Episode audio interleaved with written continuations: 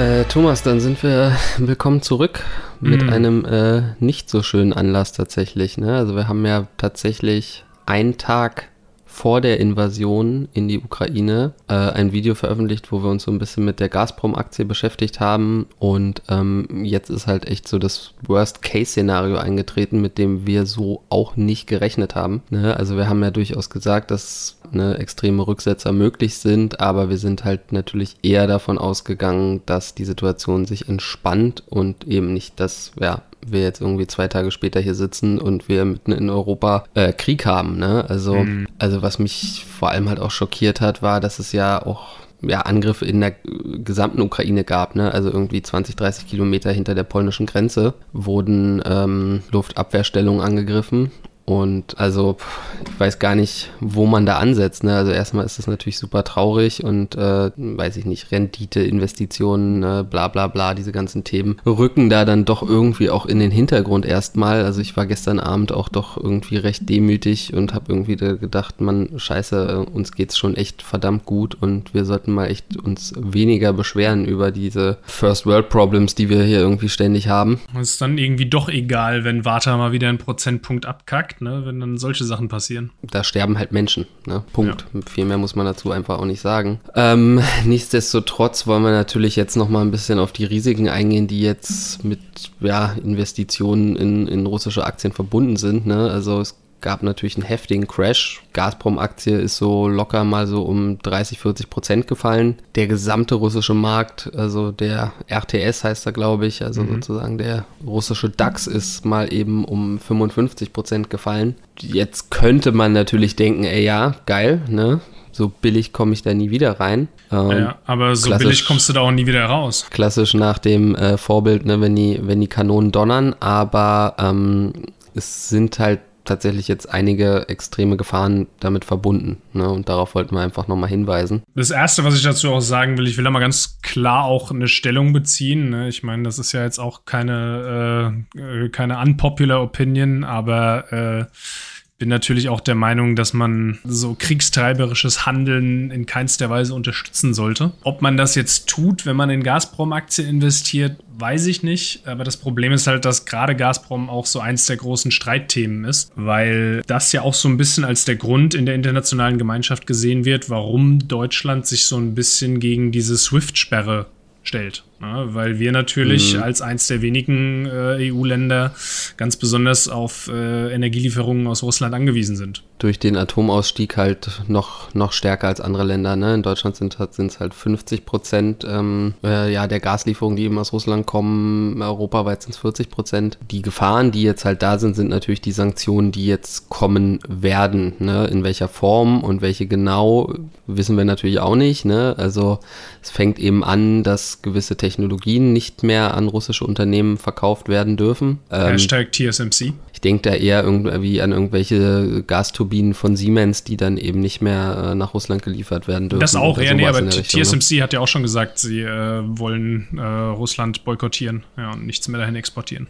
was, was aus anderem Grund Sinn macht, ne? Weil also das könnte natürlich jetzt auch so ein Vorbild für China sein, ne? Also wenn China jetzt eben sieht, ja, super easy, äh, man kann sowas einfach machen und kommt relativ ungestraft davon, dann könnte es natürlich leicht passieren, dass sie eben ja eine Invasion in Taiwan anstreben. Dementsprechend glaube ich halt auch, um, um da eben Signale zu senden, wird man jetzt halt echt wirklich mit aller Härte vorgehen. Ne? Also da ist eben diese, dieser Technologietransfer äh, die, oder die Unterbindung dessen ist, ist halt da nur der Startpunkt. Das, was du jetzt schon angesprochen hast, ist eben der Ausschluss vom äh, SWIFT.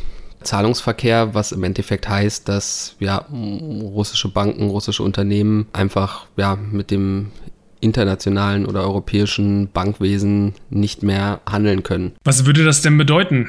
Effektiv. Das würde bedeuten, dass äh, ja, äh, die, die Refinanzierung von oder Finanzierung von russischen Unternehmen und Vorhaben über äh, westliche Gelder dann quasi erstmal nicht mehr möglich wäre, außer über Umwege, wie zum Beispiel Bitcoin oder sowas. Oder äh, der äh, Herr Puttler muss sich dann halt äh, ja, in China umschauen, ne, ob er da irgendwie Abnehmer findet oder Geld Geldgeber. Ja, naja, sicher auch, auch Technologie kann natürlich auch aus China kommen. Ich glaube nicht, dass die da wirklich alles ersetzen können. Aber, ne, also im Endeffekt kann dadurch natürlich auch passieren, dass deine Aktien nicht mehr handelbar sind. Ne? Also was ja natürlich auch noch dazu kommt, ist, die meisten von uns, die jetzt russische Aktien haben, werden ADRs haben, ne? Also ähm, American Depository Receipts, ähm, was ja im Prinzip Schuldscheine sind für, für, oder Zertifikate eben für, für eben diese russischen Aktien. Also die gehören nicht wirklich die Aktien, sondern du hast halt sozusagen einen Schuldschein darauf. Ähm, da kann es natürlich auch sein, dass die eben nicht mehr handelbar sind. Ne? Das mhm. kann durchaus passieren. Im besten Fall werden die dann einfach eingefroren auf deinem Depot. Du kannst sie erstmal nicht mehr verkaufen oder verkaufen. Aber es kann natürlich auch passieren, dass die einfach rausfliegen aus deinem Depot. Ne? Das wäre so der krasseste Fall. Ich kann es mir irgendwo nicht ganz vorstellen, aber ich konnte mir auch nicht vorstellen, dass eben diese, diese, dieser Krieg wirklich passiert. Weil also da hängt natürlich eine Menge dran. Ne? Also das sind, geht dann ja auch nicht nur um die Einzelaktien, sondern auch alle ETFs im Endeffekt. Ne? Also alle Emerging Market ETFs, alle All Country World ETFs werden davon betroffen. Ironischerweise Tja. haben wir ja unter unserem Video relativ schnell auch einen Kommentar bekommen. Äh, Shoutout an der Stelle, ich habe den, den Username vergessen. Wenn der Swift-Ausschluss kommt, dann kommt auch die Dividende nicht an. Ja, und äh, ja, eben, da, ist, ne? da ist was dran. Ja dann findet er eben kein Zahlen. War eine Dame auf jeden Fall, ne? Mhm. Mehr Frauen an die Börse, also danke dafür auf jeden Fall. Ne? Also das kann passieren. Ich, wie gesagt, Risiko, dass eine Aktie auf Null geht, hast du natürlich immer, aber das sind hier jetzt natürlich extreme Faktoren, ne? Und dementsprechend sollte man sich auf jeden Fall klar sein, wenn man da jetzt reingeht und einige sind ja reingegangen, ne? Also wir sind ja gefallen, glaube ich. Tiefpunkt war also ich habe was gesehen. 3,70 Euro oder sowas oder 3,60 irgendwie sowas, ne? 3,70 Euro, 3,73 sehe ich hier. Mhm. Ähm, und jetzt sind wir schon wieder bei 4,77, ne? Also wir haben heute schon einen Rebound von 12 Prozent wieder gehabt. Es muss auf jeden Fall klar sein, dass das absolutes Risikokapital ist. Ne? Und dass, wenn man das macht, dann sollte die Position halt nicht, nicht zu groß sein. Ne? Also das sollte man wirklich abschreiben können. Also an, an der Stelle, für, für mich sind russische Aktien, speziell Gazprom, jetzt irgendwie in eine Kategorie gefallen, das ist noch, das ist noch hinter Zinnwald Lithium, was, äh, was das Risiko angeht, wenn du was mich fragst. Was das Risiko angeht, ja. ja. Ja, und gleichzeitig ist natürlich auch, da habe ich ein Video von Kolja gesehen, der gerade in Wien irgendwie abchillt, der halt auch einfach meinte, ne, sein Geld fließt eben nicht in Staaten, die so undemokratisch sind. Ne? Also China hat da, glaube ich, nur Tencent irgendwie im Sparplan und klar sicherlich irgendwie ein paar ETFs und so. Im Endeffekt stützen wir natürlich mit unserem Geld dann eben auch solche Märkte. Also, äh, ja, ist ein, ist ein ziemlicher Downer heute. Das ist, das ist, nicht cool heute, ja. Nee, ist auch einfach, ist auch einfach, es ist wirklich einfach krass. Ja. Ich hab's nicht glauben können, dass das wirklich passiert. Naja, also, wenn man, wenn man da jetzt reingeht, äh, würde ich auf jeden Fall sagen, setzt einen Stop-Loss, relativ eng, behaltet die Lage im Auge, ne? Also, sobald da irgendwelche Infos äh, kommen bezüglich Sanktionen, Sanktionen ja. ja. sollte man da auf jeden Fall im Zweifelsfall schnell reagieren. Keine Anlageberatung wie immer.